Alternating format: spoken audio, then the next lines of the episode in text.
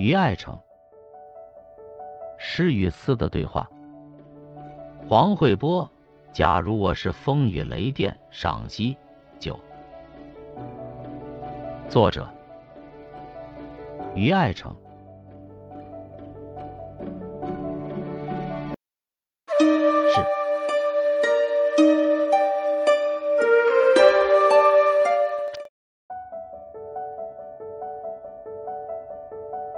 终于到了尾声。伫立于旷野，我风雨雷电，完成了一次古老而苍凉的回眸。心是浩茫连广宇，于无声处听惊雷。风啊，雨呀，雷呀，电呐，你们都过来故园人间呐！天地苍穹啊，我的头颅，我的热血，我的魂魄呀，你们都记着啊！风雨雷电呢，我是浩荡寂寞，我也有着浩荡的寂寞。我是未知的未来和永远的永远呢，我也有着未知的未来和永远的永远。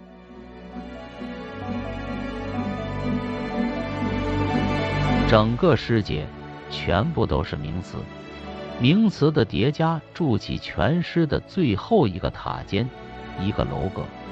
在这最后的一节，我先是发出召唤，再次一分为四。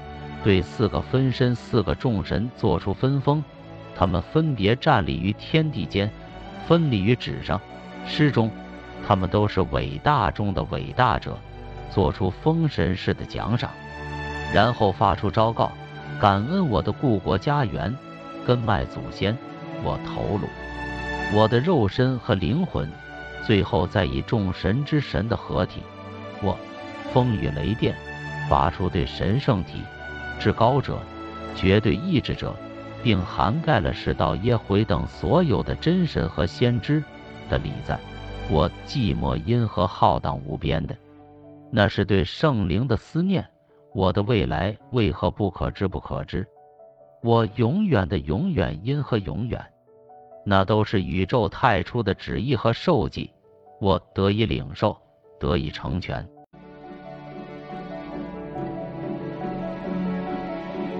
至此，诗人黄惠波完成了他的长诗的书写建构，具有巨大的思想文化的容量，历史哲学的烛照，宇宙人生意义的思考，从而既是现实性的回响，也是历史性的留存；既是历史与现实的交响，也是诗情与哲思的奏鸣。该诗也因体制的宏大。直面人类问题发言的雄心和勇敢的回答，从而成为一部巨制、一首大诗。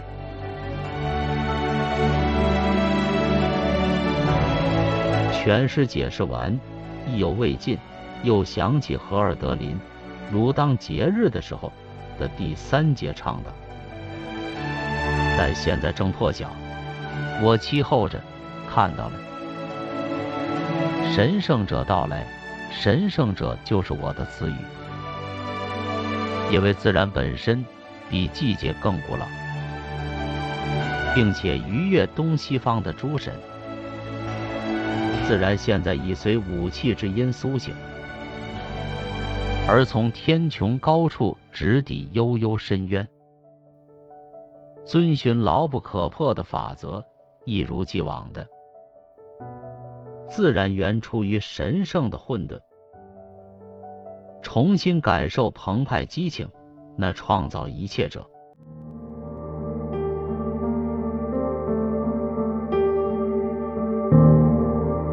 神圣者，自然诸神、天穹、深渊都出现了，正是黄慧波诗中的虚实玄真，天堂、地狱、混沌、鸿蒙，天人合一，自然、苍穹。大地、众生等的中国式命名，荷尔德林诗中的叙事者我也出现了。他的这个我，也正如风雨雷电的我，诗人黄慧波的我，此时沐浴神圣者之光的一个个具体而微的我和复数的我，而自然也正是黄慧波的中心词语。这自然是人法地。地法天，天法道，道法自然的自然，是道以自己为法则的道性自然。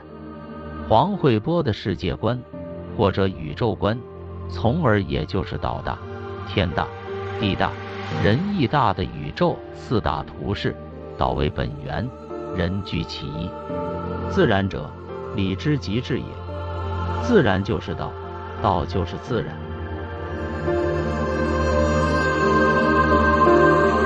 黄慧波宇宙和世界精神图谱中的自然，就是这样一种原出于本源，也即和尔德林所说的神圣者的东西，是从神圣者牢不可破的法则中涌现出来的。而且，自然是无所不在的创造一切者，超越时间，超越诸神、真神、泛神等所有被命名者。自然也是风雨雷电的发源之所，传递和彰显了自然的本质、自然的意志、自然的法则，并把大地、大地上的万物众生轻柔拥抱。荷尔德林，万物众生得以在自然的怀抱中得以敞开和成名。但众生偶尔会迷惑、昏睡、偏执，自然就显现为悲哀、为黑暗。就显现为黑暗中的种种不愉、灾难，如假如我是风雨雷电腹部主题所直面的利益，而诗人通过风雨雷电的召唤和礼赞，实际上将目光投向了本源之处的光和成名，以迎神祈愿的仪式，以诗的通神的语言，代表人间和自己，祈请自然的苏醒。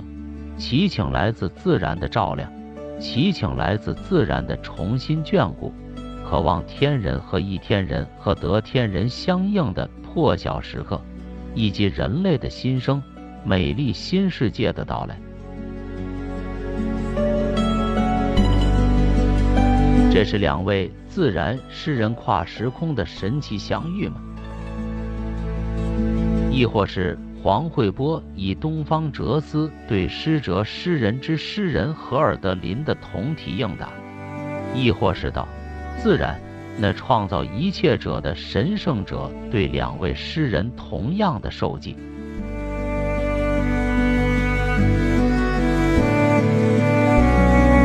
于爱城，诗与思的对话。黄惠波。假如我是风雨雷电，赏析全部播完了，感谢收听，再见。